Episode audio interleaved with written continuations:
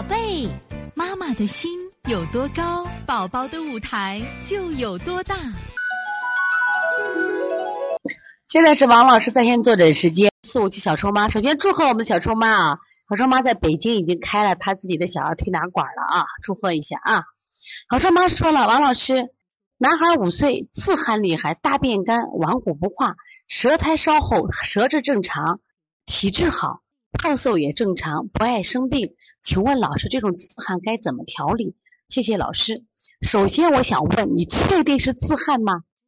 因为什么？其实我们你看过去啊，我讲过呀，这个判断汗啊很简单，叫什么呀？白天出汗叫阳虚自汗，晚上出汗叫阴虚盗汗。现在我对这个理论啊，我没有持这种肯定态度，我在不断的发展。我们发现啊。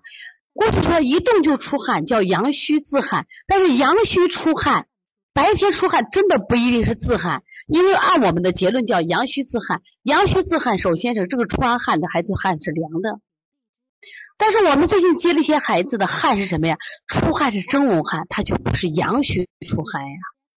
孩子热盛啊，那就不能判断为自汗呀。这就我为啥问你这个了？最近我们在汗上下了很多的功夫。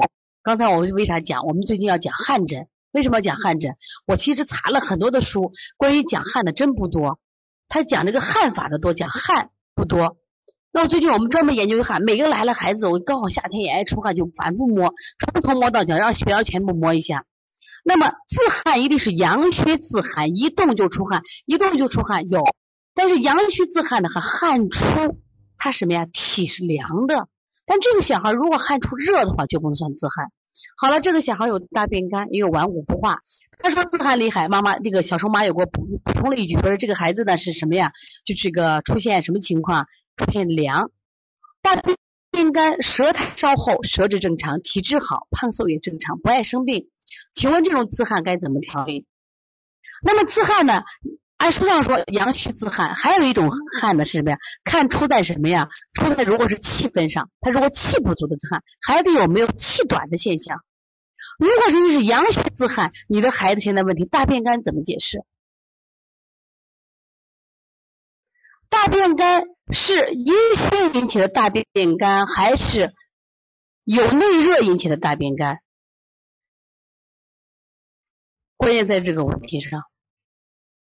你说他的舌苔稍厚，舌苔稍厚的，经常性的稍厚，那我们考虑啊，舌苔稍厚呢是考虑是舌中稍厚呢，舌后部呢？我为啥问你那么细嘞？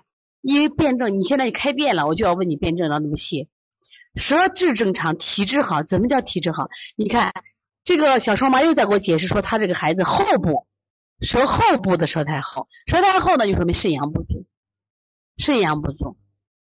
如果肾阳不足，加呀，脾阳不足也可能出现大便干，什么意思？肾阳不足，脾阳不足，脾不能把水谷精微运送到全身，运送到全身，濡养到大肠，它也可能出现大便干。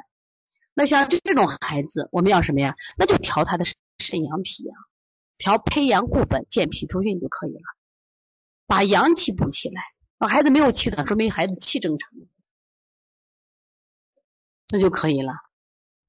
一般说自汗，然后阳虚，这个孩子不厉害，孩子又没有气虚，怎么样？培养不稳，补补肾阳，补补脾阳就可以。